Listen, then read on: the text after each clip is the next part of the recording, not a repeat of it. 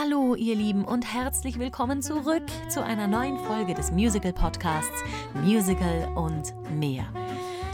Puh, was für ein Jahr.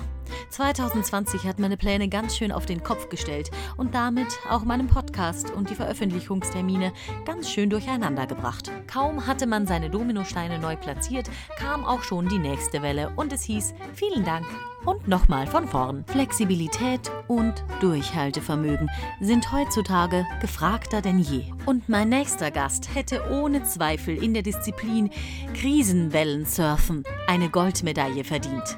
Bekannt aus Sister Act, Kinky Boots, Phantom der Oper 1 und 2, hat Holly Hilton schon vor der großen Krise hart dafür gearbeitet, neue Formate, Konzepte und Arbeitsmöglichkeiten für Künstler aller Altersgruppen zu schaffen. Und was sie seit dem Lockdown auf die Beine gestellt hat, erfahrt ihr jetzt.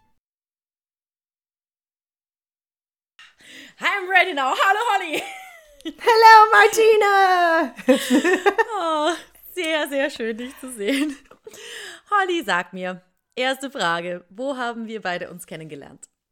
Wir haben uns beide kennengelernt im Stuttgart in, äh, in der Apollo Theater bei Sister Act. Kannst du mir noch ein bisschen was über das Theater erzählen? Wie war es für dich da? Warum ist es was Besonderes für dich? Ähm, wie wie war es? Weil ich weiß noch, für mich zum Beispiel ähm, war das wirklich so die die erste, ich meine, es war sowieso die erste Produktion, die ich gemacht habe. Echt? Und dann auch noch dieses Gro ja, also ich war ja in, in Hamburg schon, Okay. aber meine erste Musical-Produktion war Sister Act. Und ich sage heute noch, dass es das größte Glück meines Lebens war, äh, von Anfang an in einer, in einer Cast zu sein mit so viel erwachsenen Frauen. Das war so eine Ruhe, es war gegroundet, es war so wenig Drama, es war so eine Hilfsbereitschaft füreinander. Deswegen ist Sister Act für mich einfach äh, der, der größte Glücksfall meiner Karriere so quasi gewesen, für mich. Wie war es für dich? Äh, für mich war das so eine ähm, sehr tolle Erlebnis, weil ähm, ich war damals früher in äh, Deutschland und das ist meine so Wiedereinstieg sozusagen, ähm, nach ich in New York wieder äh, lange gelebt habe. Und äh, zurückzukommen und ich war ähm, auch im gleichen Theater mit, mit meinem Mann nochmal. Das war unsere dritte Produktion zusammen. Ähm, das war die erste Mal, seit Jahren, dass wir zusammen in die gleichen Ort äh, gelebt haben und zusammen gewohnt haben. Wirklich? Ja, da, weil wir waren immer so hin und her und ähm, entweder war ich weg oder er war weg und meistens äh, in Amerika oder in Deutschland oder Europa überhaupt. Ähm, und wir waren wirklich ganz lange, ähm, obwohl wir äh, äh, verheiratet waren, waren wir wirklich überall und äh, nicht immer zusammen. Und das war die erste Mal, wo wir wirklich zusammen waren. Und Möhringen, ähm, wer das äh, Stadt kennt, ist ja ganz klein und, und, und, und ähm, in, es hat sich so eine Country-Gefühl ähm, und wir haben ganz viel Zeit auf dem Balkon zu sitzen und ähm, unser Cast und Crew damals waren so cool. Wir waren wirklich eine große Familie und ähm, ja, es war echt eine schöne Zeit und es war wirklich nicht so lang äh, von, von Deutschlands Standard her. Ähm, das war unter ein Jahr und das haben wir schon von Anfang an gewusst. Ähm, ich glaube, am Anfang war mein Vertrag zehn Monate, auch inklusive ähm, Probezeit, äh, die Probenzeit. Ja. Ähm, und äh, dann haben wir so eine, einen Monat verlängert nur. Uncool, weil wir wollen natürlich länger da bleiben, aber ähm, dadurch, dass wir gewusst, dass das ein Enddatum hat, haben wir das wirklich genossen, habe ich das Gefühl. Ja. Oder? Ja, total. Dann sag mir, wo hat denn bei dir alles angefangen? Wo war so deine erste Berührung mit, Musik und wo kommst du überhaupt her? Ah, okay, so als Kind meinst du mit Musik äh, angefangen oder Ja. die früheste, äh, also die, äh, ja, gut. Ja. Ähm, äh, das war bei mir in die Kirche, hat es angefangen, äh, weil mein Vater eine äh, Priester war quasi. Und ähm, da war ein Mann, ein älterer Mann da, äh, der war für die Musik zuständig. Ähm, und er hat das in mir so quasi entdeckt und hat das äh, wirklich ähm, so unterstützt sozusagen. Und ich kann mich erinnern, meine erste Solo, das sie mir gegeben hat in die Kirche, war an Muttertag. Und ähm, ja, meine Schwester hat mir zum Lachen gebracht. Ich habe eine Aufnahme immer noch, so das ganz kleine Kind. Ich glaube, ich war sieben, hat meine erste Solo gesungen oh. und am oh. Ende hörst du mich singen ja. durch. Am Ende, ähm, ja, weil äh, sie hat mir zum Lachen gebracht. Uh, so, ich habe jetzt äh, äh, gelernt. Oh, gemein. No character. I don't break character anymore. Oh, mit sieben hast du das gelernt. Damn it. Und du hast genau, eine Schwester, das, genau. das ich, hatte ich überhaupt nicht auf dem Schirm. Ist sie noch in Amerika? Ist die älter? Ist die jünger? Sie ist älter. Sie ist äh, sechs, Jahr, äh, sechs Jahre älter als ich. Ach, okay. Sehr cool. Und noch in Texas. Noch in Texas, ja, genau. Sehr cool. Okay, das heißt, über die Kirche zum, äh, zur Musik gekommen. Und was war dann für dich der ausschlaggebende, also das Ausschlaggebende, dass du gesagt hast, ich möchte das auch äh, professionell machen, also ich möchte arbeiten in dem Feld? Ich glaube nicht so früh habe ich das gemerkt, aber ähm, die haben eine ähm, Production of, ähm, von Amal in the Night Visitors. Das ist so eine Operette quasi. Ähm, und die haben so von draußen Profis engagiert, mhm. die Hauptrolle zu spielen. Und ich habe den kleinen Jungen, Amal, gespielt. Ähm, und dann ist den mhm. Chor mhm. so von innerhalb die Kirche ähm, gewesen, so sein. Ich, ich habe ich hab einfach so gemerkt, wie die Profis sich unterhalten haben und ähm, wie die dann auch äh, so Bonbons gelutscht hat und keine Milchprodukte gegessen haben. So. Und ich fand das so toll, mhm. dass sie das so beruflich machen könnte. Ähm, und so, ich habe das immer auf dem Schirm gehabt, dass ich das so so eine Möglichkeit wäre. Das hat mir total Spaß gemacht und natürlich ja.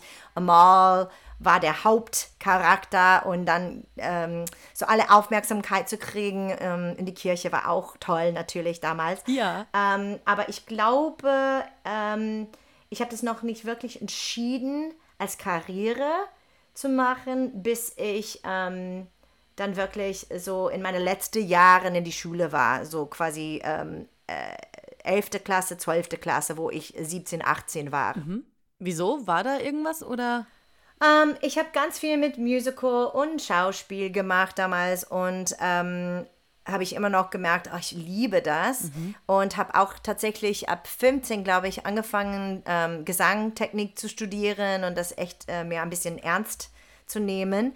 Und ähm, meine Voice-Lehrerin, als ich ein, mein letztes Jahr in die Schule war, so meine 12. Klasse, ähm, hat mir nach meiner Ausbildung nach New York genommen mhm. ähm, und sie hat da früher studiert und sie hat mir zu alle ihre ehemalige ähm, Lehrerinnen und Lehrer ähm, vorgestellt und ich habe mit dem gearbeitet für einen Monat. Mhm. Ähm, sie hat mir da gelassen und ich habe mit dem entweder gewohnt oder mit, bei ihrer Freunde und so. Als ich 18 war und da, ab da habe ich wirklich gemerkt, okay, ich gehöre hier, in New York City, das ist mein Staat und Krass. auch die sind meine Leute und ich muss das beruflich machen. Mhm. Ähm, und bin einfach nur ein Semester in Dallas, Texas, ähm, in die Uni gewesen und dann habe ich mich sofort äh, gewusst, ich kann das nicht aushalten und ich muss jetzt los und bin ich dann sofort nachher nach ähm, New York umgezogen, wenn ich 19 war.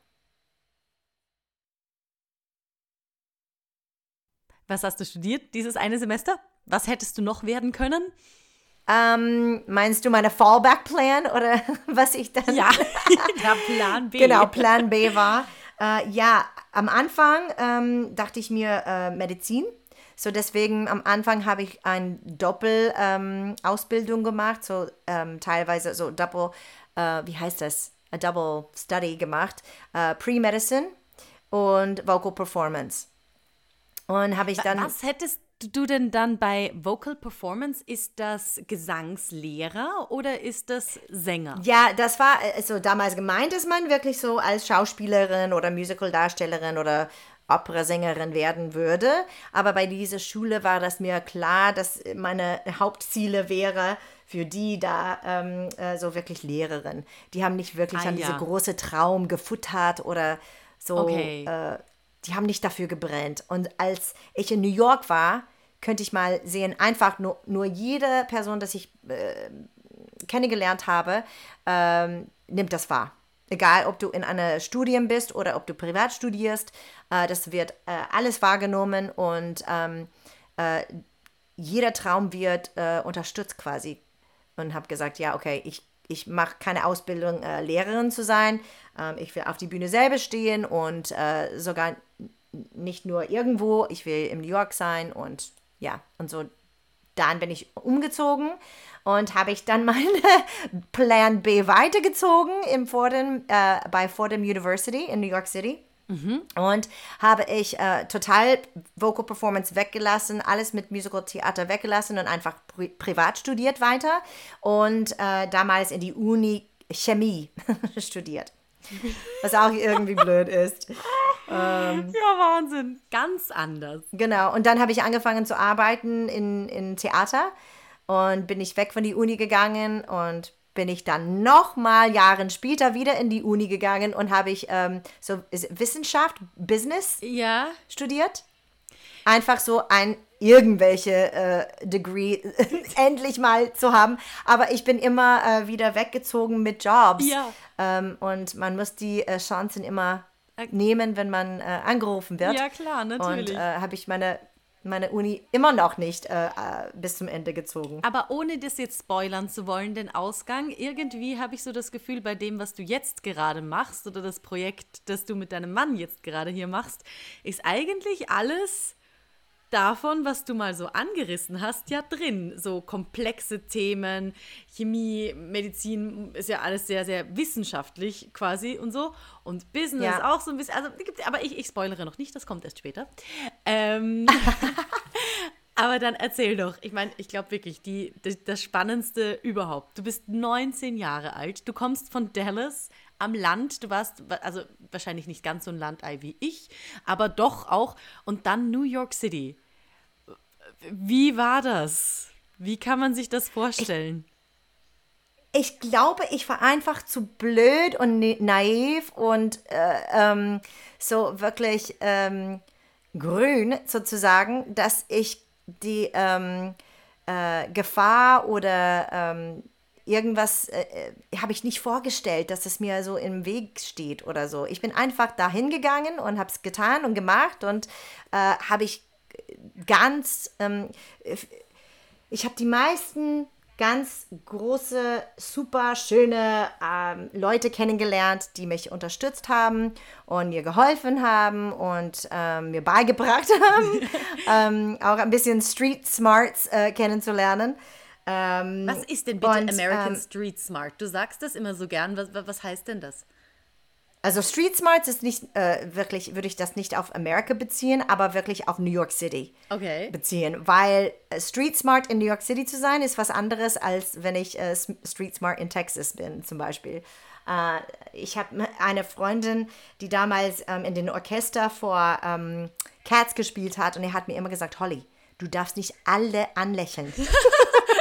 Das ist ja gefährlich, du wirst verfolgt. Und oh. hat er eigentlich recht, das ist mehrmals passiert. Und dann hat er mir, im, mir beigebracht, dass wenn das passieren würde, dann einfach abbiegen, in ein Geschäft gehen und da warten, unterhalt mich und dann weitergehen, wenn das so äh, vorbei war. Äh, aber er meinte, trag deine Sonnenbrillen und lächeln niemanden an. Okay. Also so Überleben in der Großstadt einmal eins quasi. Ja, ich glaube, weil ich so jung war und auch, uh, you know, I had my Daisy Duke uh, Shorts on im Sommer und dann ha und lächeln jeder an und die uh, Unschuld vom Lande. Genau, dann, dann weiß man sofort, dass du nicht da von da kommst. Okay, und du, wie, wie war deine Ausbildung? Wie, wie hast du das alles geschaukelt? Ist ja auch Leben in New York City, ist ja mega teuer. Wie ging das? Ja, habe ich immer, habe ich immer nebenbei mindestens einen Tagesjob gehabt äh, und ich habe wirklich alles gemacht. Ähm, und ähm, nebenbei habe ich das dann finanziert, äh, mit privaten Lehrerinnen zu studieren. Mhm. Äh, so Gesang, Vocal Coaching, Schauspiel, Tanzunterrichten, ähm, was auch immer. Und dann äh, bin ich ähm, wirklich so, meine, meine Hauptjob war immer äh, Auditions zu machen. Mhm. Weil äh, dadurch kriegst du dann natürlich die Jobs, äh, äh, die Theaterjobs zum, zumindest.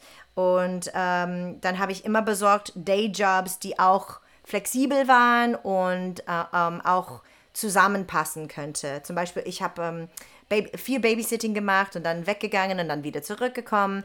Oder ähm, ich war auch bei einer ähm, Money Management Firma Ja. engagiert durch ein Temp Agency, Ja? ähm, was total super für Schauspielerinnen war, äh, dieses überhaupt? Temp Agency. Weißt du das? Ich weiß es nicht. Ähm, ich weiß es nicht, aber in New York ist es ziemlich normal. Du gehst zu einer Temp Agency und du sagst, was du kannst und die testen alle deine so Büro Skillset. Ähm, und ich habe dann dann schicken die dich äh, täglich raus zu einer Firma, wo zum Beispiel ähm, äh, the Receptionist krank ist oder äh, Personal Assistant krank ist und du musst dann äh, Telefon antworten und äh, das geht bis zum einfache Sachen, bis zum ganz ähm, so mit Excel und Word Ja. und sowas zu arbeiten.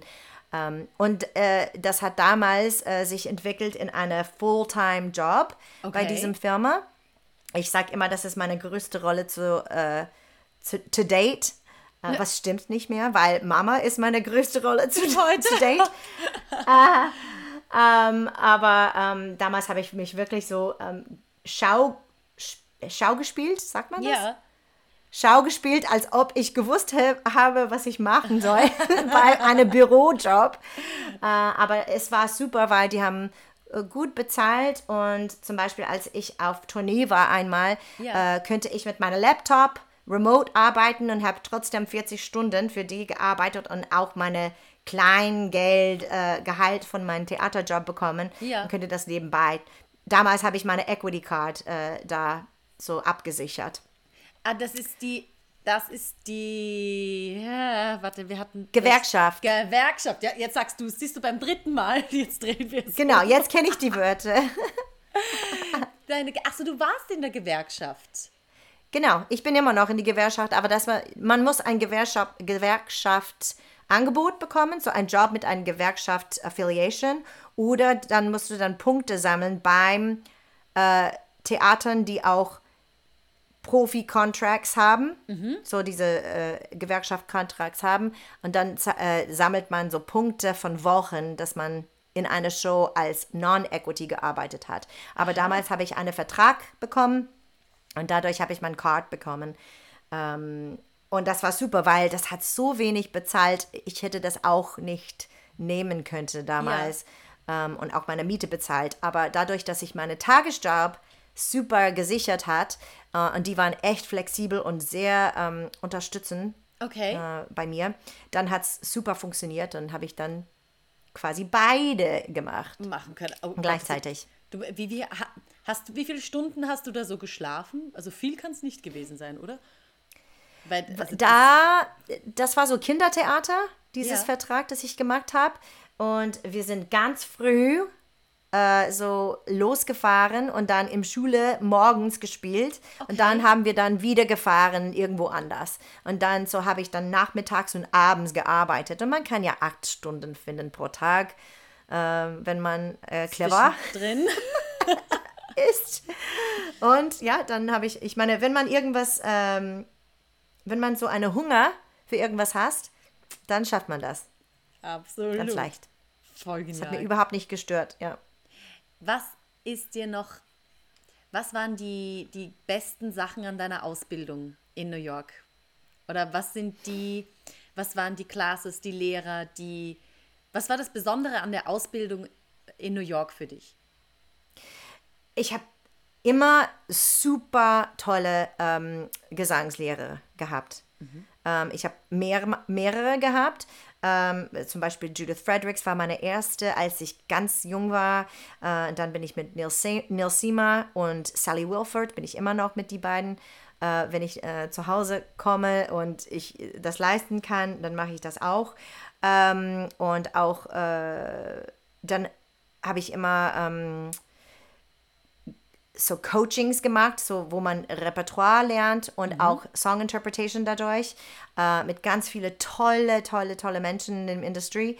Und ich glaube aber, die zwei, die mir die meisten Impact gemacht haben, war meine Masterclass, das ich immer mit Craig Cornelia gemacht habe.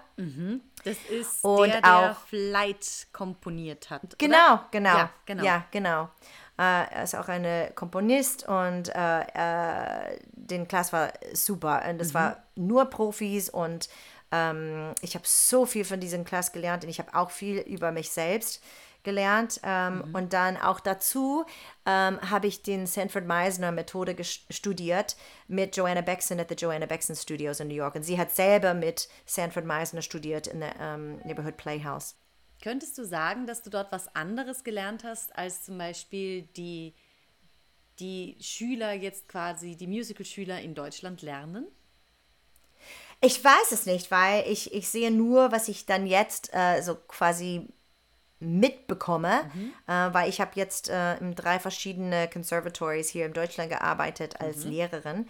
Ähm, und es kommt ab und zu, äh, wo du gehst, ja. Und ich glaube, das ist wie immer, es hängt ab an deine Lehrer Ja, ja. oder Lehrerin, weil ähm, jeder ist unterschiedlich und äh, es macht so viel aus und ähm, das Chemie zwischen Schüler und Lehrer ist auch ja ganz wichtig. Ja, total. Ähm, so das kann ich dir nicht wirklich antworten, aber ich habe definitiv durch alle meine Erfahrungen da viel gelernt und dann auch dieses Studium äh, nebenbei, äh, das ich privat gemacht habe, habe ich auch äh, natürlich ganz viel mitgekriegt.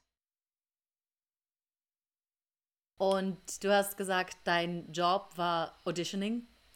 Wie kann man sich das vorstellen im Vergleich zu hier, wo du so sitzt und du wartest und dann kommt mal eine Audition rein und dann bereitet man sich zwei Wochen darauf vor und so ein bisschen, wie ist das denn so in New York? Ja, es ist ein bisschen anders in New York und ehrlich gesagt, ich bin nicht die, die Beste zu fragen, wie das im Vergleich zu Deutschland ist, weil ich habe nur wirklich Erfahrung mit wirklich große Produktionen hier zu ähm, vor, vorsingen, so entweder im Vereinigte Bühne oder Stage Entertainment oder so. Ja. Ich habe tatsächlich nur Shows für Stage Entertainment hier gemacht. Ähm, und ähm, in so Vergleich zu New York war das täglich, ähm, hast du so ein Menü von Auditions, das du machen sollst oder könntest. Ähm? Und du gehst täglich, ja. So, da gibt es ja Seasons, so Saison von mehrere Volumen, würde ich sagen.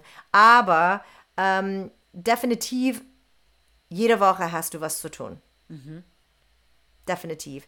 Und das Job war wirklich, das alles zu koordinieren äh, zwischen deinem? Day-Job. Bitte? Wie erfährst du davon? Ähm, früher war es so ein, eine Zeitung called Backstage. Man hat immer die Zeitung äh, from the äh, Newsstand gekauft und äh, alles äh, umgekreist und äh, in deine Tagesbuch ausgeschrieben und ja, so war das wirklich äh, altmodisch. Und dann jetzt heutzutage benutze ich quasi nur den äh, Actors Equity Site, wo die dann auch posten, was für Auditions da sind und man sieht das im Voraus und man kann ein bisschen planen. Aber Okay. trotzdem gibt es so ähm, äh, Regeln, wie man sich einsignen kann und das geht zwischen, ähm, da gibt es zwei verschiedene Equity Auditions und one ist, eine ist ähm, äh, ein Principal Actor Call und eine ist ein Chorus Call und die Okay. haben verschiedene äh, Regeln, wie man sich einträgt und einen Platz reserviert. Äh, das ist nicht so wie hier, wo du dann quasi äh, für eine Production sich bewerbst und dann kriegst du dann einen Termin oder einen Terminblock. Das Ja. ist was anderes. In Amerika, das kommt normalerweise nur, wenn du einen Agenten hast, was in meiner Karriere später kam, ähm, dass man wirklich ähm, einen Termin bekommt. Ja. Und so, das ist, es ist mehr, wie du dann im Filme siehst. Zum Beispiel wie Chorus Line äh, ist. Ja. Es war wirklich damals wirklich wahr und wirklich wahr geschrieben. Ähm, jetzt ist das ein bisschen mehr modern geworden mit Online-Sign-Ups und so. Ähm, aber äh, ich bin ein bisschen außer, außer der Loop jetzt Ja. quasi, weil ich nicht das täglich mache. Aber es ist wirklich ein Job, das alles organisieren zu ma- äh, hinzukriegen und auch Tagesstab nebenbei laufen oder wenn du irgendwas probst, auch nebenbei für eine ein Stück, die zum Beispiel in Pennsylvania oder Connecticut oder Long Island läuft oder so, dann Ja. musst du das alles so hinkriegen. Und ähm, ja, zum Audition äh, machen ist wirklich so ein Part-Time, wenn nicht Fulltime-Job. Und dann sagen wir, wenn du das buchst, ein, ein Show buchst, dann ist das ja so quasi Party. Genau, das ist ja, Ja. fast keine Arbeit mehr. Ähm, ja, aber Ja.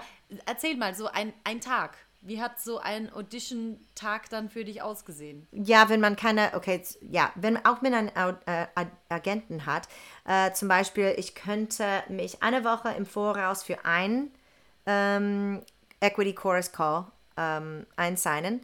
Und dann würde ich nur einfach da um 10 Uhr sein müssen oder wenn das anfängt, die würden dann alle Namen vorlesen und dann kriegst du eine Nummer und dann gehst du dann in den Reihenfolge. Und entweder hast du so äh, 32 Bars, ein kurzes Lied, fast nie, äh, oder 16 Takt ähm, zu singen.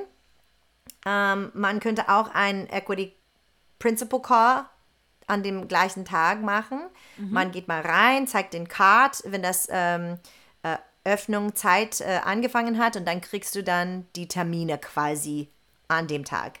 Äh, und wenn du weißt, dass du dann nachmittags arbeiten musst, dann würdest du früher da sein, sodass du dann wirklich die früher Zeiten kriegen kannst und Ja. ähm, so ausregeln. So, das äh, an eine sehr busy Season würde ich sagen. Dann habe ich dann drei Auditions hingekriegt. Ich glaube, meine Rekordtag war fünf und das war nur, weil ich habe einen Course Call morgen und äh, nachmittags gemacht und auch zwischendurch einen Principal Call gemacht, weil das war in die gleiche Gebäude. Okay. Und dann ähm, habe ich zwei ähm, Agententermine gehabt, äh, dass ich auch mal zwischendrin hinbekommen haben oder hingepackt haben. Und eine für, war für eine äh, Voiceover und eine war für ähm, ein ähm, Commercial. Okay.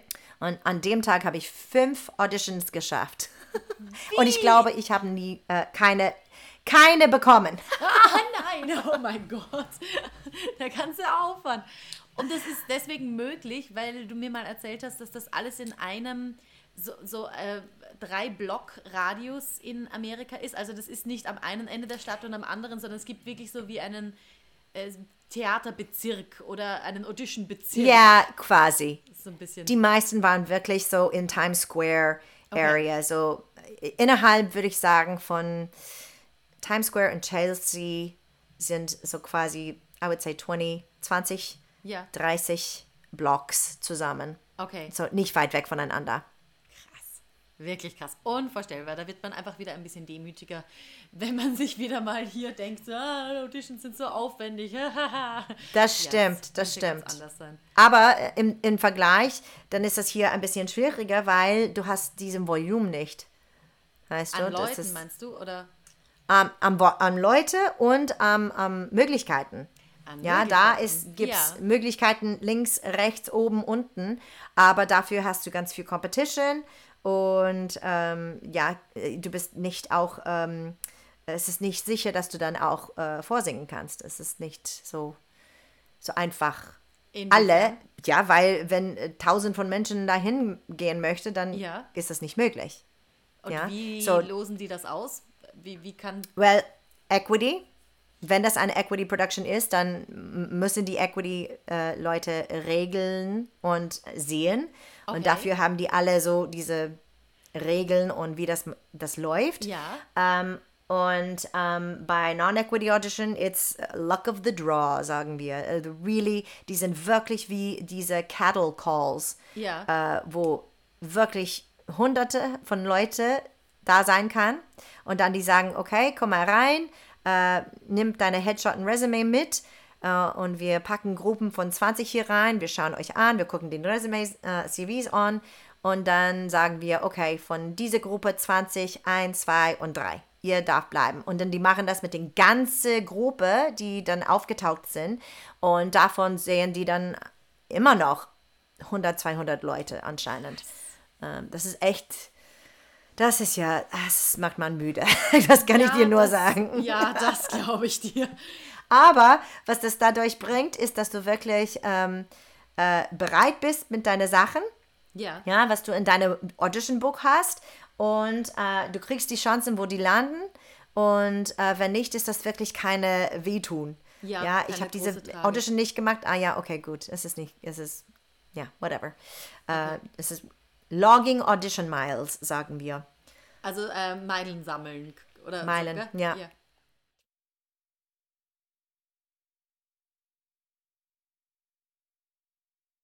Genau. Wirklich verrückt. Also Wahnsinn. Und wieso bist du nicht in äh, New York geblieben? Äh, weil ich meinen Mann kennengelernt habe auf äh, Antoine hier in Europa. Das ganze Tech-Team war aus ähm, Europa und unser Cast war aus äh, New York. Und wir haben uns damals in ein ganz kleines Dorf, glaube ich, kennengelernt an Thanksgiving Day. Ich meine, wir waren auf Tournee für sechs Monate. Habe ich äh, meinen Mann kennengelernt und habe ich Warte, gedacht, welche oh, Tournee? Welche Tournee? Uh, das ist The Best of Andrew Lloyd Webber. Das war ein unli unlicensed, das Ah, haben wir unli- nicht gewusst, ja. von Really Useful. Und das war so eine Schwarztour. Uh, es war Aber total. Really Es hat, gehört doch Andrew Lloyd Webber. genau, aber wir waren nicht durch dem, äh, so, wir haben keine ähm, License von dem gehabt. Darf ich das dann überhaupt Aber- bringen? Ui. Ja, ja, das, deswegen, das war total irgendwie äh, schwarz und wir waren alle unbewusst natürlich, ähm, ja. bis wir mittendrin waren und haben Probleme gekriegt und oh, es war echt eine Nein, Erfahrung. Oh mein Gott. Ja. Okay. Echt eine Erfahrung. Ich habe gedacht, oh, ich würde nie für Andrew Lloyd Webber, äh, Andrew Lloyd Webber arbeiten dürfen nach diesem Tournee. Aber Gott sei Dank, äh, ja, äh, habe ich äh, für ihn gearbeitet. Aber es, äh, es ist ir- irgendwie in- interessant, weil Andrew Lloyd Webber hat äh, eine ganze, eine ganz große Rolle in meinem Leben gespielt, weil da habe ich meinen Mann kennengelernt. Dadurch habe ich ähm, meinen Umzug nach Hamburg äh, Ja. gemacht, wo Vladi und ich endlich mal ein Zuhause haben, wo wir beide die gleiche Stadt mögen ähm, und Arbeit haben und so. Und dritte äh, ist, wo meine äh, Tochter äh, geboren, wurde. ist. Ja. Ja, genau. Krass. So, Ja, stimmt. You're a Webber Genau. I'm, an, I'm a Weber girl. Okay, also du hast diese Andrew Lloyd Webber äh, Tournee bekommen und du bist nach Europa damit gekommen. Genau. Wohin? Genau. In ein kleines Bauerndorf, hast du gesagt? Ja, das war ein it was a Bus and Truck Tournee, nennen wir das, wo Ah, man wo du wirklich quasi mit täglich. Nightliner weiterfährst dann und so? Wir haben nie, glaube ich, nie übernachtet auf dem Bus. Ah, okay, gut. Aber äh, das war äh, One-Nighters. Und so, wir sind ganz äh, früh aufgestanden und irgendwo gefahren, Ja. Tech gemacht, ein Show gemacht, geschlafen und dann wieder am nächsten Tag irgendwo anders gefahren. Das Ja. war so wirklich. So, ich, ich, ich, Leute fragen mir, äh, wo ich überhaupt war und ich kann das wirklich nicht sagen. Ich, ich, es war so viel und so, äh, wir waren echt durch Deutschland, überall. Wir waren im, auch in Österreich und in Switzerland und in Dänemark und Schweden und wir waren wirklich Eura, Eu, Europa überall. Ja. Aber äh, das, ich gehe manchmal durch äh, verschiedene Bahnhöfe jetzt und ich denke, "Hm, hier habe ich definitiv einen Döner Kebab gegessen. Weil nach der Show waren meistens nur Dönerläden äh, offen. Äh, aber man sieht, man, man bekommt nicht ganz viel von den Städten, Ja. äh, wenn man einfach nur tagsüber nachmittags ankommt und waren alles geschlossen. Ja. Ähm, äh, zum, vom Restaurant her oder so. Äh, man kennt manchmal die Hotelgebieten, wo man sagt, ah, ich glaube, ich war hier auch. Äh, ja, es ist sehr lustig. Wir haben damals eine, äh, ein Lied geschrieben, der heißt Alles ist geschlossen. ähm, weil wir kamen in jeder Stadt und nichts war offen. dann mussten wir ein Show spielen und dann war das fertig und nichts war offen. Äh, nur McDonald's. Nur Oh McDonald's, nein. wenn man das finden könnte. Und ich, ich habe auch nie McDonald's in Amerika gegessen, wirklich, als Ja. eine Erwachsene. Oh, ja. So. Oh, schön. Und ist es ein Sommerhit geworden oder ist er dann irgendwo in der Schublade verschwunden? Nee, aber wir können, ich glaube, wenn ich die alle fragen, kennen die auch das Lied immer noch. Wie großartig. Okay, und dann Ja. hast du deinen Mann kennengelernt, weil er Ja. Techniker da war. Genau. Aber du warst, du hast kein Deutsch gesprochen. Du warst ja aus Amerika. Bitte? Du hast doch kein Deutsch gesprochen. Du warst doch aus Texas. Genau, genau. Ich habe kein Wort Deutsch gesprochen. Er hat sehr wenig Englisch gesprochen, aber wir haben eine Tech-Team, die auch beides gesprochen haben und die haben wirklich für uns damals ganz viel übersetzt. Ähm, aber wir haben uns wirklich kennengelernt und so tiefer kennengelernt durch äh, Kartenspielen. Immer nach der Shows habe ich äh, mit den Techniker Karten gespielt und ich habe seine Personalitäten dann kennengelernt und dann haben wir miteinander die Wörter irgendwann mal gefunden. ich glaube, die Worte kamen nach die Liebe. Irgendwie. Oh. Aber, Das finde ich ja. so schön. so war das.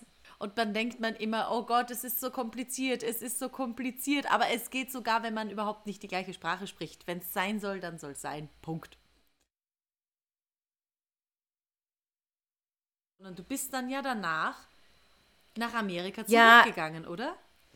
Ich bin äh, zurück nach Amerika gegangen und er ist äh, mit mir gekommen, einfach als Besuch, äh, zu Okay. schauen, ob er das überhaupt äh, in deiner Zukunft sehen könnte, Ja. dahin zu leben. Weil New York ist ja schon besonders. Ja. Äh, es ist sehr anstrengend, da zu wohnen. Und, Ja. und Menschen wie ich lieben das. Und wir vermissen das, wenn wir das nicht haben. Aber Menschen wie er äh, können das wirklich lassen. Sage ich das nur nett. ähm, äh, er braucht Natur, ich muss nur die Natur besuchen. Und er hat das ja so gesagt, ja, ich kann, ich könnte das machen und wir wollen dann zusammen sein und äh, das hinkriegen. Aber äh, dann hat er ähm, die Schönen das Biest bekommen in Stuttgart damals in der Palladium Theater und habe ich mir auch gedacht, oh, okay, dann singe ich mir auch vor. Äh, und habe ich auch das gemacht und bin in die Finals gekommen, habe ich meinen Flug gebucht und dachte, okay, ich ziehe mal kurz mit ihm hi- hin und äh, schau mal, ob das klappen könnte. Und genau nach ich meine Karten äh, gekauft habe, haben die äh, die Schließung bekommen, dass die dann wirklich mit dem Cast, das die jetzt hatte, äh, fertig schließen würde. So, den Callback war abgesagt, aber ich dachte, okay, es ist schon schön gelaufen und ich will mit ihm sein, ich komme trotzdem. Und dann habe ich ein Jahr keine Arbeit gehabt. Und ich habe in Möhringen gewohnt, kein Wort Deutsch fast äh, gewusst. Oh, es war echt. Und keinen Job. Oh, das ist. Also Und das wenn man war aus vor- New York kommt, das muss ja black and white. Das muss ja Genau. gewesen sein wie Tag und Nacht. Und wir haben kein Auto gehabt und wir wohnen in den Kleinstadt Möhringen. Und Was hast du äh, denn die gemacht haben die ganze Zeit? äh, meine Freundin damals, ähm, sie war eben die Schöne des Biest. Ja. Und ich habe ihre, äh, ihre zwölfjähriges Kind kostenlos äh, babysit, ges, Baby gesittet. Oh. No. Hatte ich? Ein, ein. Babysitter. Aber sie war meine beste Freundin damals. Und wir haben Episoden von äh, Friends angeschaut zusammen und gekocht und ge äh, gebacken. Und wir haben so viel Spaß gehabt abends, als äh, mein Mann in der Theater war und ihre Mama auch. Und ähm, ja, sie ist eine meiner besten Freundinnen äh, damals gewesen. So Das süß. heißt, sie hat dich jung gehalten, quasi für die Zeit. Genau, well, ich war, ich war immer noch jung damals, aber Ja, nicht aber- so jung. Good Company. Ja. Wann ging es dann endlich für dich so richtig los mit Musical in Deutschland? Ich bin wieder zurück nach Amerika gegangen und ein paar Dinge gemacht, hin und her und dann immer wieder zurückgekommen. Äh, aber dann habe ich Grease das Musical, europäische Tournee gemacht, da auch die ganze Cast damals von Amerika, New York war oder Okay. äh, LA. Und während das Vertrag habe ich äh, für Elisabeth in Essen vorgesungen und habe ich den, äh, den Job gekriegt da. Und das war auch noch ein Erlebnis für uns. Ähm, und? Gladys ist auch nach Essen gekommen für eine Weile, ein, so einfach Theater getauscht mit irgendjemand. Ja. Ähm, wir haben zum zweiten Mal zusammengearbeitet. War das damals auch noch von Stage? König und Elisabeth waren die erste Produktion von Stage, vor dann Stella nicht mehr an die Frage war. Ah, okay. Ich glaube, verstehe. während, während Elisabeth haben Stage alle Theaters gekauft, glaube ich, wenn ich mich nicht irre. Aha, okay. Okay, okay. Ja, weil am Anfang war das nur die zwei Theaters, König und uns ähm, in Essen. Und Essen? Gute Zeit? War nett? Toll, War schön? War super, super, super schön. Das war noch ein anderer Staat, wo alle äh, nicht da gewohnt haben, quasi. So, Ja. Das heißt, wir allen waren fremd. Äh, so viele Leute von so vielen Ländern, auch ein tolles Team und Cast und ähm, äh, wir haben uns wirklich äh, auch in die Familie so reingezogen. Ich bin immer noch mit ganz, ganz viele von dem Cast äh, zusammen befreundet. Äh, die waren fast alle auf meiner Hochzeit mit Vladi äh, in Prag damals gewesen. Und, Du hast in äh, Prag geheiratet, das weiß Ja. ich gar nicht. Oh, wie schön. Ja, Oh, auf, eine, wow. auf, die, auf die Charles Bridge. Boah, wie schön. Ja, es war schön. Ähm, und da waren ganz viele von den Theater damals da mit Ja. uns. Und äh, das war eine tolle Zeit, echt. Super.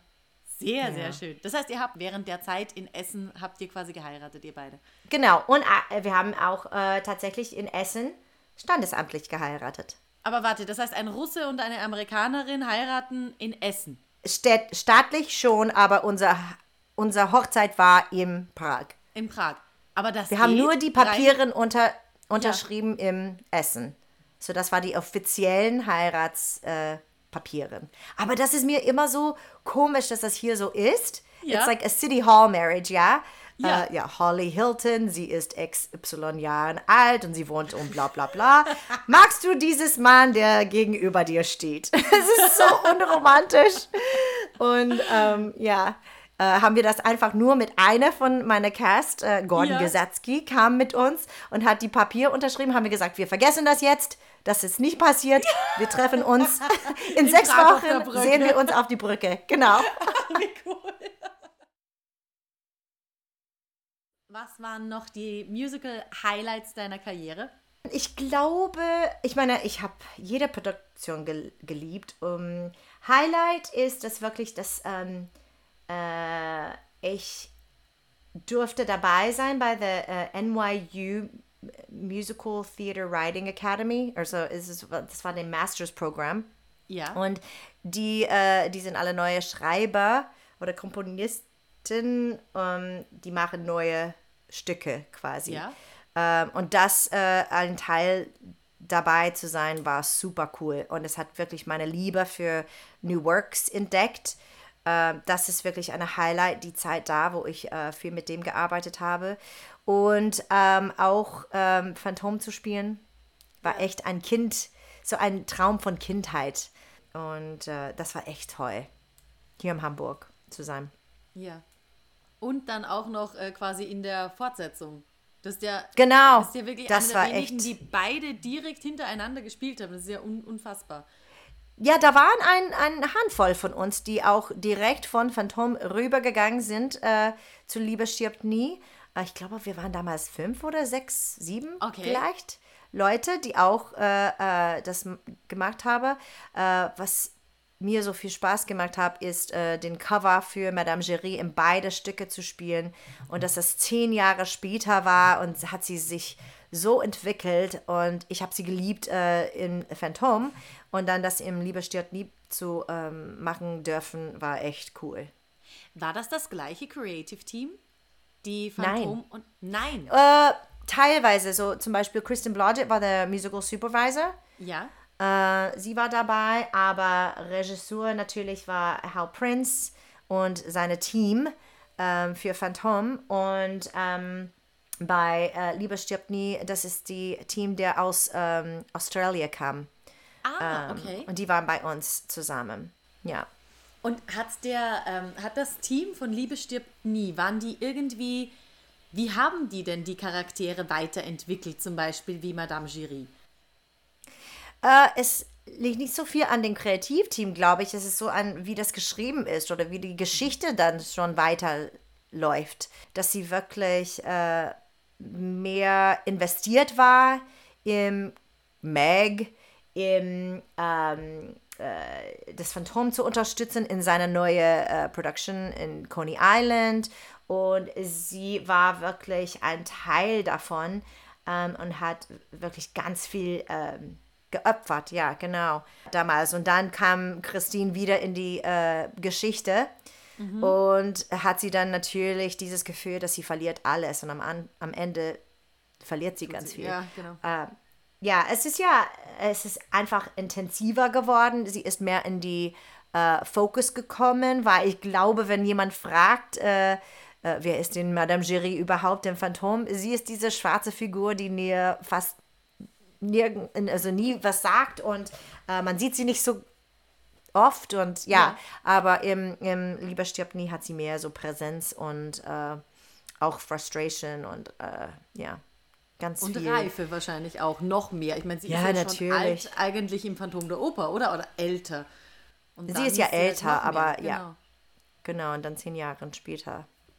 Das ist ja auch so ein wiederkehrendes Thema in deinem Leben, oder? Dass du eigentlich wirklich nicht so aussiehst, als dass du für die alten Rollen gecastet wirst. Aber du warst bei uns bei Sister Act schon die älteste vom Alteisen. Ja. Und dann da auch, wie, wie kommt denn das? Keine Was machst Ahnung. du denn bei den Auditions? Irgendwie Vielleicht habe ich eine alte Haaren rein? Seele. Vielleicht hast du eine alte Seele. das finde ich schön. Keine Ahnung, aber ich bin fast in jeder Production äh, gesagt worden, äh, du bist ja nicht richtig für die Rolle. Deswegen bei Unterrichten sage ich Leute einfach weiter. Mach dein Ding und weiter. Äh, du weißt nie, was äh, zu dir kommt, ja. Weil auch äh, bei Kinky Boots war ich auch äh, eigentlich zu jung, Trish zu spielen, ja. Ja. Und dann. Ja. Und ja, dann. aber Aber jetzt sind wir schon bei meinem Lieblingsthema. was ist das? Habe ich ja immer gesagt. Es gibt so ein paar Leute, die sich diese Corona-Zeit jetzt echt äh, hingesetzt haben und gewartet haben, bis sie vorbei sind. Dann gibt es ein paar, die haben einfach, also es gibt die, haben geheult. Es gibt die, die haben irgendwie, glaube ich, das so lange ignoriert, bis es nicht mehr ging. Und dann gibt es ein paar, die haben sich hingestellt und haben wirklich was draus gemacht.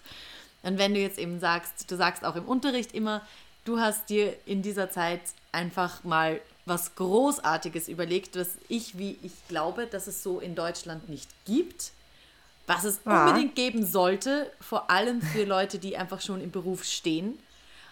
Und was war das? Das ist ähm, meine ähm, Meisner mit Musik äh, Masterclass, das ich jetzt anbiete.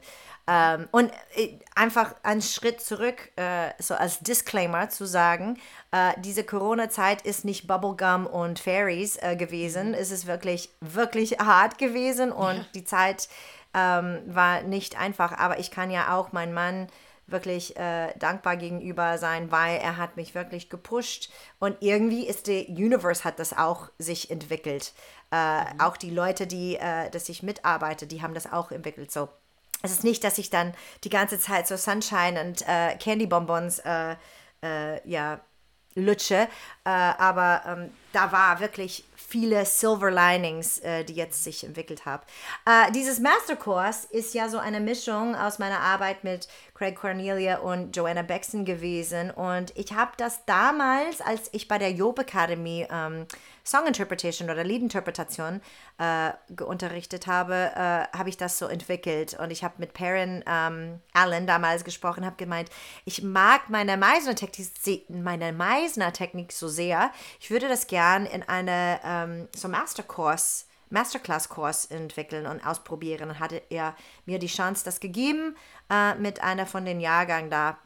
Das habe ich gemacht und äh, es ist super gelungen und dann auch dann am Ende den ähm, äh, Job, wann Ende Schulzeit habe ich das auch nochmal gemacht.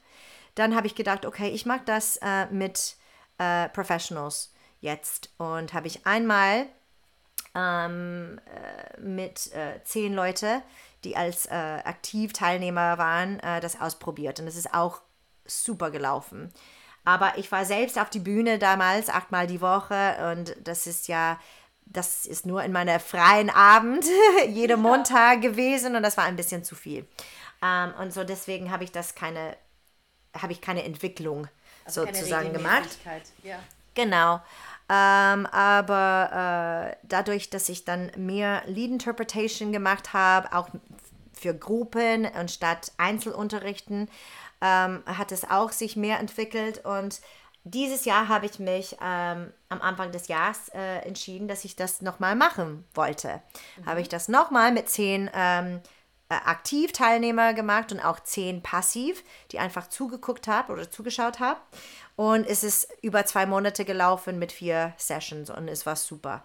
Wirklich cool und äh, das hat sich dann für März eine In-Person-Kurs entwickelt und wir haben gerade angefangen im März mit den äh, zehn Leuten, als äh, Corona angefangen ist. Und äh, haben wir uns entschieden, das einfach weiterzuziehen, äh, weil wir nicht gewusst, ob das eigentlich, ob das eine Woche dauert oder zwei Wochen dauern würde. Wir haben einfach gesagt, wir, wir, probieren das einfach mal, schauen mal, wie das klappt. Und mhm. es ist äh, wirklich die Dinge, dass ich jede Woche ähm, drauf, äh, mich drauf gefreut habe. Das hat uns wirklich alle, glaube ich, irgendwas gegeben, dass wir an uns persönlich dran arbeiten könnte und auch als Gruppe Unterstützung. Und das war echt ähm, in dem Moment ein bisschen Angst dabei und das war irgendwas, was wir kannten damals, ja, mhm. ähm, auf unsere Arbeit zu konzentrieren. Das war schön und ähm, dadurch habe ich einen Sneak Peek äh, entwickelt mit diesem Class und haben ganz viele Leute jetzt die Chance gehabt, äh, zuzuschauen, was ich jetzt jede Monate mache. Ähm, und äh, jeden Monat mache ich einen Kurs äh, mit vier Sessions und ähm, es ist wirklich super gelaufen und hat sich äh, entwickelt und ich bin sehr stolz drauf und ich bin sehr stolz auf die Arbeit, dass die Leute jetzt äh, machen. Das ist echt cool. Ich bin sie so wie eine Mama im Hintergrund äh, und es ist echt toll. Ja, ich, ich finde es einfach faszinierend, dass du wirklich die Leute da abholen kannst, wo sie stehen. Also ob das jetzt jemand ist, der sich vorstellen kann, Musical zu studieren, Leute, die sich schon auf eine Aufnahmeprüfung vorbereiten, Leute, die schon als Musicaldarsteller oder als Schauspieler oder als Sänger äh, arbeiten, es ist völlig egal. Also A, finde ich einfach, dass du dafür wirklich ein Talent hast, weil du eine, Danke. Ja, einfach so eine ehrliche und authentische Art hast, die Leute abzuholen. Das ist einfach gerade raus und, und äh, einfach gut. Einfach direkt und gut. Und, ähm, Danke. Und eben, dass es, also mich hat es so fasziniert, dass das für alle Sparten funktioniert. Mit der, ich kann es nur immer wieder sagen, mit diesem russischen Chanson. Also das war noch immer mein Augenöffner hoch 10. Weil wenn jemand äh, Meisner nicht kennt, Würdest du ganz kurz erklären, so was, was ist denn so der Kern an der Message, die du bei warum spricht dich diese Technik so an? Warum möchtest du gerade die weitergeben? Jeder kann das machen und äh, das hat mit äh, dem Realität des Tuns zu tun. Ähm, so eigentlich ist es äh, echt unter äh, Fantasien, Geschichten wahrzuleben. Mhm. Ähm, und ähm, das kann jeder und ähm, durch seine Methode äh, finde ich, dass es hilft, ähm, Auditioning zum Beispiel oder ähm, äh, Prüfung singen oder alleinstehende Lieder zu singen, wo man keine Schauspielpartner auf die Bühne hat. Äh, dass man wirklich alles in Imagination ausdenken kann und äh, daran glauben, als ob das wirklich wahr ist. Ähm, das ist wirklich cool zu tun und äh, ich versuche Leute Werkzeuge zu geben, dass die auf jede Stück jedes Lied äh, beziehen kann und einfach statt ein, ein Lied zum Darstellen ähm, äh, ist es wirklich so, das ist lebendig und das wächst mit dir. Und das finde ich, äh, der Meisner sagt, das Hauptinstrument ist der Schauspieler selbst. Und ich finde, dass es cool ist, dass wir dann auch selbst vertrauen kann äh, und nicht nur Endresultat äh, produzieren müssen. Mhm. Absolut. Auch finde ich es total gut, dass ähm, es nicht davon abhängt, wie viel Vorkenntnisse du hast. Also eben, das dass du schon jahrelange Erfahrung hast. Du kannst ganz wenig haben, du kannst ganz viel haben, aber du kannst immer damit arbeiten.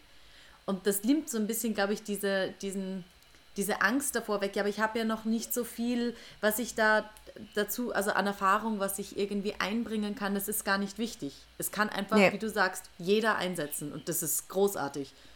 Ja, das ist schön. Und äh, ja, ich bin immer sehr ähm, beeindruckt, wie das mit jeder funktioniert. Wir sind ja immer lebendig und äh, wir ändern uns täglich, sekündlich. Also du sagst ja. das, sekündlich. Ja. Wir sind jetzt anders, als wir waren äh, 45 Minuten vorher. Ähm, und deswegen ist das Technik ja Gold wert, finde ich, weil du kannst das benutzen, egal wo du bist. Egal, ich, ähm, ich erinnere mich an meine Kinky Boots Zeit. Das ist so ein fröhliches Stück.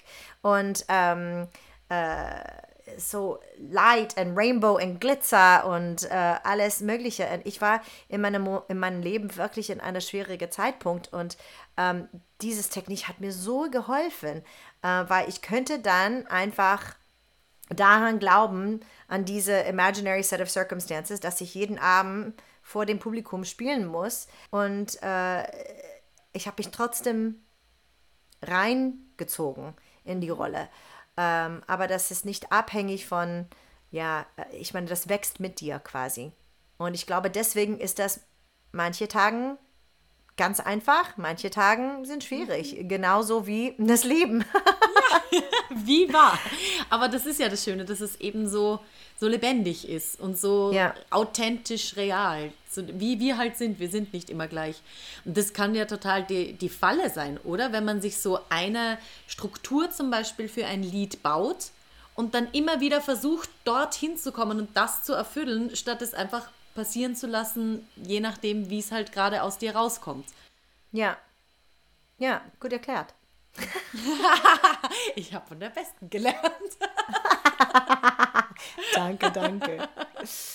Ja, ich habe ich hab auch von die Besten gelernt und ich finde das toll, dass ich das jetzt weiter in, und wenn ich mich beobachte, wenn ich unterrichte, ich sage so viele Sag äh, Dinge, dass die dann auch mir gesagt haben und äh, ich spüre, dass die auch dabei sind manchmal. Es ist echt cool. Ähm, obwohl ich, äh, ja, es ist wirklich cool. Und ich finde es einfach so schön, dass man die Möglichkeit hat, wie du sagst, also gerade in der, in der Zeit jetzt, wo man das Gefühl hatte, man kann nichts tun, vor allem eben alle Schauspieler, alle Bühnenmenschen, die so dieses, wir machen es ja, weil wir einen Drang haben, etwas zu machen und du hattest, auf einmal wurde dir alles weggenommen.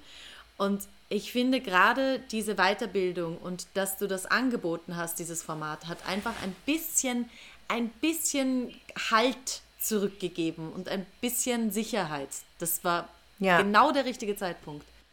Das habe ich ja auch gehofft, äh, weil ich habe ja auch, äh, ich wollte nicht den Preis so äh, unmöglich machen. Ich weiß, dass wir mhm. alle jetzt in einer schwierigen Zeit sind. Ähm, ich wollte das erreichbar sein und ich wollte das greifbar sein und ich wollte so viele Menschen ähm, erreichen wie möglich und die dann auch Lust dazu hat, äh, das zu machen, weil das gibt irgendwie so Energie. Und äh, diese Selbstentwicklung, es ist genauso wie Therapie oder so oder äh, äh ins Sportstudium zu gehen oder ähm, äh, irgendwas, ein Buch für dich privat zu lesen, das, was man so wirklich die Seele futtert. Ähm, für mich ist das wirklich auf den Kraft zu arbeiten mit anderen und ähm, es ist wirklich interessant. Ich glaube, wir haben ganz viele Hunger im Moment für eins, ähm, miteinander zu sein, dieses mhm. Zusammen zu sein mit äh, Leuten, die sind genauso wie uns. Ja. Äh, das ist eine und die Unterstützung zu bekommen und auch einfach dieses äh, Selbstbewusst irgendwie so auch aufzumuntern jetzt im Moment, weil ähm, es ist echt schwierig im Moment, weil wir wissen nicht, was dann als nächstes kommt und wenn das vorne weiterläuft, äh, ob das dann stehen bleiben ja. würde oder ja. weitergeht oder zurückgezogen wird ähm, und egal, äh, ich will das einfach so ähm, machen, dass jeder das machen kann und ich finde dieses Zoom-Format ähm, außerhalb, dass wir verloren, äh, was, dass wir ähm, den äh, Live-Klavierbegleitung verloren haben. Ich finde das am meisten, das verloren gegangen ist, äh, due to the Technik. Ähm, aber das haben wir auch so eine Lösung für jetzt mhm. gefunden. Ähm, und äh, auch manchmal, ich vermisse auch diesem einfach ein, anzufassen, dieses ja. Zusammenhalt, dieses äh, äh, ja, ein Tasten. Ähm, ja. Aber wir kommen ganz gut klar, muss ich ehrlich sagen, auch mit Partnerarbeit. Äh, ja. Und dazu lernen wir ganz coole Dinge, wie, wie man ähm, äh, aufnimmt und wie man sich ähm, für Online-Auditions ähm, äh, am besten vorstellen kann und mhm ähm, andere Sachen sind auch dabei, das natürlich sind nicht in der In-Person-Format. Mhm, genau. Ja. Und ja, ja ich habe es wirklich unterschätzt, wie sehr ich das vermisse, anderen Darstellern bei der Arbeit zuzusehen. Ja, also, es ist wirklich Seelenfutter. Total, wirklich total. Also ja. Das, das hat mich richtig überrascht. Okay, eine Sache möchte ich dich noch fragen. Und zwar, was ist BitArt. Wo kommt Oh. es her? Ich ich fange an zu schwitzen jedes Mal, wenn jemand mir das fragt auf Deutsch, weil es ist so schwer zu erklären auf Englisch und dann auf Deutsch das zu übersetzen. Äh, Also ich versuche das und das kann sein, dass du mir helfen musst. Es ist eine Edutainment Production Company. So das ist das Kombi von Education und Entertainment. Also eine Edutainment Production Company, das äh, mein Mann und ich und eine dritte Partnerin, äh, die damals bei uns in Elisabeth gespielt hat, haben wir uns eine ähm, OG gegründet ähm, und wir schreiben äh, Einzelstücke, so Musicals oder Shows, äh, wo man Dinge, die ganz äh, schwer zu verstehen, erklärt wird. Durch Kunst und ähm, äh, Storytelling eigentlich, Geschichte erzählen. Äh, im, Moment fokussieren wir ähm, unser Roadmap, unser Startplan sozusagen. Bauplan, äh, genau. sind, was ist das? Bauch? Bauplan, genau. Bauplan. Oh, I thought you said Bauch. That's Äh, also good. Ja. Das ist auch gut. Unser Bauchplan. Wir, wir vertrauen ist unser schön. Bauch. Ja, nee, ist unser auch schön. Äh, ist ähm, äh, die 17 nachhaltige Ziele von the United Nations. Nachhaltigkeitsziele, genau. Ähm, die heißen äh, äh, Sustainable Development Goals auf Englisch. Und die sind ähm, Dinge wie kein Hunger und Equality und Klimaschutz, alles mögliche, ähm, Fairness. Ja, die sind 17 Ziele quasi, die uns äh, einen Bauplan gibt, äh, worauf wir Shows schreiben, Lösungen zu erklären. Und beim Lösungen fokussieren wir ähm, on emerging technologies. Äh, Zum Beispiel wie ein, wie, äh, wie ein ähm, Blockchain. Äh, diese sichere Daten speichern und wie man das Social Good weiterhelfen kann und so. Äh, so die Themen sind ganz schwierig, aber Ja. wir ähm, erleichtern, erleichtern die Ja, ja. mit ähm, Geschichte zu erzählen durch äh, Schauspiel Kunst. und Musik und, ähm, und auch das Gefühl von live zu sein ist ja viel Ja. mehr, ähm, wir, wir sagen immer, wir connecten das auf einer Human Level. Ja, Äh, wo wir alle- das Publikum persönlich an mit Genau. schwierigen Themen. Genau, genau bei diesem ähm, äh, Emerging Technology, äh, Technologies, die sind so schwer zu erklären. Und sobald du das erklärst, dann will man das nicht mehr wissen, weil das so schwer zu verstehen ist. Ja, das ist ja schon vorbei, du bist ja eingeschlafen. Und ähm, äh, die Leute, die das wirklich versucht jetzt zu erklären, sind diese Standard, ähm, so quasi, äh, ich stehe vor meiner PowerPoint und ich bin in meinem Anzug. Und jetzt Ja. Versuchen wir eine andere Art, das rüberzubringen. Und auch Leute zu inspirieren, wie man Lösungen finden kann, das Social Good zu wecken. Ähm, äh, wie wir dann äh, zum Beispiel ähm, Equality mit äh, Emerging Technology ähm, äh, weiterbringen kann. Und äh, das gibt uns ja auch Ho Hoffnung. Meine Partner und ich, äh, so Vladi und unsere Partnerin, es gibt uns was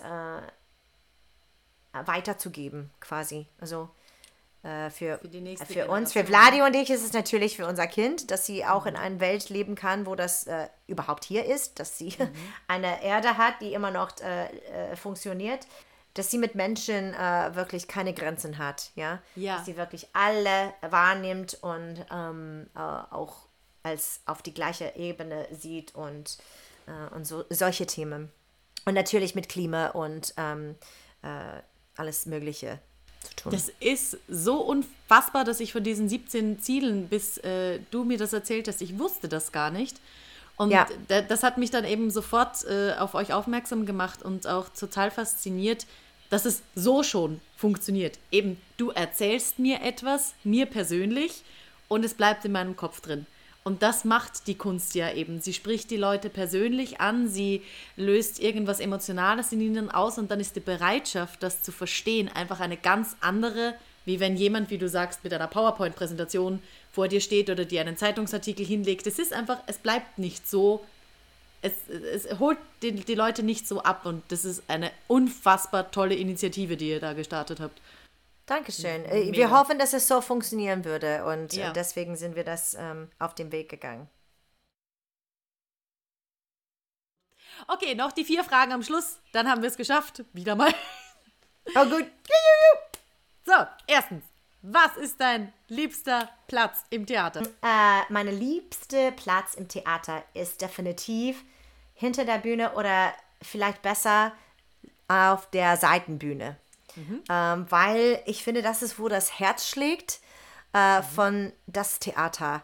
Ähm, äh, man kriegt das alles mit, was im Publikum läuft. Das gibt so eine geiles Energie, der dann draußen ist. Man kriegt das auch auf die Seitenbühne mit. Und für alle man hat die Beziehungen mit allem, mit wem du arbeitest, äh, auf die Seitenbühne äh, oder hinter die Bühne. Ähm, hinter die Bühne spricht mir mehr an, so in der Garderobe und so. Das macht auch viel Spaß. Aber wirklich Seitenbühne äh, wo man sich treff, äh, treffen kann vor der äh, Anfang äh, der Show äh, fängt an oder äh, zwischendrin, wo du dann alle Eintritte zusammen haben oder mit äh, die, äh, diese Person oder der oder was auch immer. Ähm, dieses wirklich ähm, auch mit Technik zusammenzukommen und ähm, ja, das ist einfach meine, äh, das, das fühle ich mich am meisten wie zu Hause. Wo der Zauber der Bühne das Wie, wie es überhaupt funktioniert, trifft. Irgendwie. Ja. Das ist echt schön. Die Realität trifft. Total. Geil. Genau. Was ist dein liebstes Geräusch in dem, äh, im Theater? Was ist dein liebstes Geräusch im Theater? im Orchestergraben zu sitzen. Das ist am, am, am liebsten. Äh, als ich ein Swing war im Phantom, habe ich das äh, angefangen. Nee, als ich ein Showwatch äh, in Sister Act bekommen habe, glaube ich, ich könnte nicht im Publikum sitzen für irgendwelche Grund. Und dann bin ich ähm, neben Klaus Wilhelm gesessen ähm, im, im Graben. Und das hat mir so viel Spaß gemacht. Ähm, weil man spürt das so irgendwie in die Zellen rein. Das ist so eine andere Geräusch, als wenn man oben auf die Bühne steht oder wenn man sitzt im Publikum. Das ist total was anderes. Oder wenn man ein CD hört oder so. Das live mit ganz viele Live-Instrumenten da zu sein und auch diese Energie von der Show äh, ist ja, es ist wirklich super, super cool. Und dann dazu auch dieses Anfang der Show mit der Orchester. Entweder Einstimmung oder ähm, äh, den Downbeat. Ähm, das ist wirklich äh, a call to action und hey, here we go. Ähm, und äh, das äh, ist jedes Mal ma magisch, Ja, wirkt sich magisch bei mir aus. absolut. Ich werde nie vergessen, Tarzan bei den Percussion. Das war Ja. einfach unglaublich. Das, wie du sagst, das ist wie vorstellen. Musiktherapie. Du gehst Ja. einfach raus, man ist Ja. so, oh mein Gott. Es ist, bist aufgeladen von, von dieser Power vom Orchester und ich kann das nur jedem Menschen auf dem Planeten empfehlen, einmal sich wirklich mitten in ein Orchester hineinzusetzen. Ich weiß eben im Musikverein in, in äh, Wien, im Goldenen Saal, da kann man sich Stühle, Plätze kaufen, die mitten im Orchester drinnen sitzen. Und Das, finde ich so cool. das ist so unfassbar cool. Das sollte man bei Musical-Musik auch irgendwie möglich machen, weil es ist, es ist einfach anders. Und dann weiß man, warum so viele Menschen seit so vielen Jahren wirklich für das Orchester aufstehen und dass es eben nicht Playback wird und gar nichts, weil das ist, das darf es einfach nicht sein. Das, da würde sowas Wichtiges verloren gehen. Wie du sagst, das Herz. Das, Total. ja. Ja, wirklich. Was ist deine, deine Traumrolle? Oder hast du eine Bucketlist-Rolle? Oder Jein. ähm, ich habe dir äh, äh, über dieses ähm, Musical, New, New Works Musicals, Ja. äh, schon, ähm, wir haben schon drüber gesprochen. Und ähm, das ist mittlerweile, glaube ich, meine Traumrolle, ist äh, was zu entwickeln ähm, und was zu kreieren mit irgendjemand oder die ähm, äh, Ehre zu haben, irgendjemands Traum wahr zu werden, also auf die Bühne zu bringen. Und das finde ich ja echt toll. Ähm, wenn ich über eine Rolle äh, sprechen muss, dann würde ich sagen, Diana von Next to Normal ist eine Rolle, das ich gerne spielen würde. Ähm, und auch ähm, äh, Jen, from John and Jen. Es ist so eine Zwei-Personen-Musical von Andrew Lipper. Ähm, und äh, den würde ich auch gern spielen. Und letzte Frage. Hast du, jetzt da hast du noch jedes Mal was anderes gesagt. Hast du ah. ein Motto? Oder wenn jemand zu dir kommt und sagt, du, ich weiß gerade nicht weiter, wie motivierst du dich? Was, warum sollte ich? Was würdest du ihm sagen?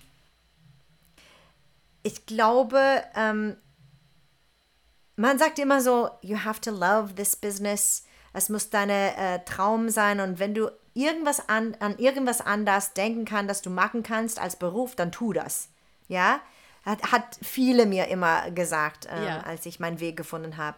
Und ich glaube, ich verstehe das jetzt mittlerweile, was die gemeint haben, weil das ist ja ein schwieriger Beruf. Wir leben das jetzt und sehen das jetzt, wie, ähm, äh, wie hart es ist, ja.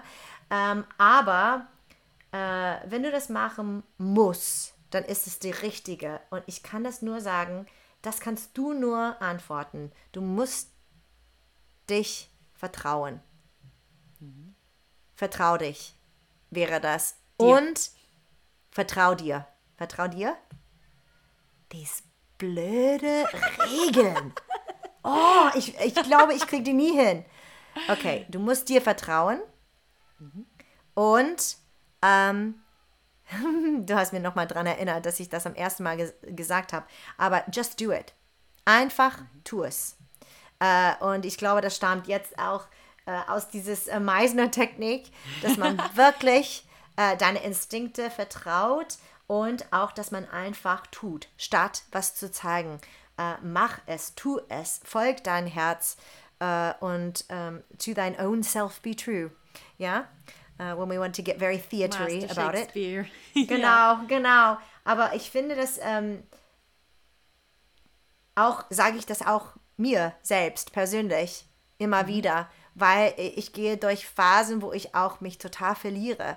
Äh, und das ist nicht, dass ich das will, aber andere Dinge, live, äh, kommt äh, inzwischen drin und du konzentrierst konzentrierst dich auf deine Familie oder auf das Geld zu verdienen oder ähm, irgendjemand ist krank und das ist ja mir wichtig und bla bla bla bla bla.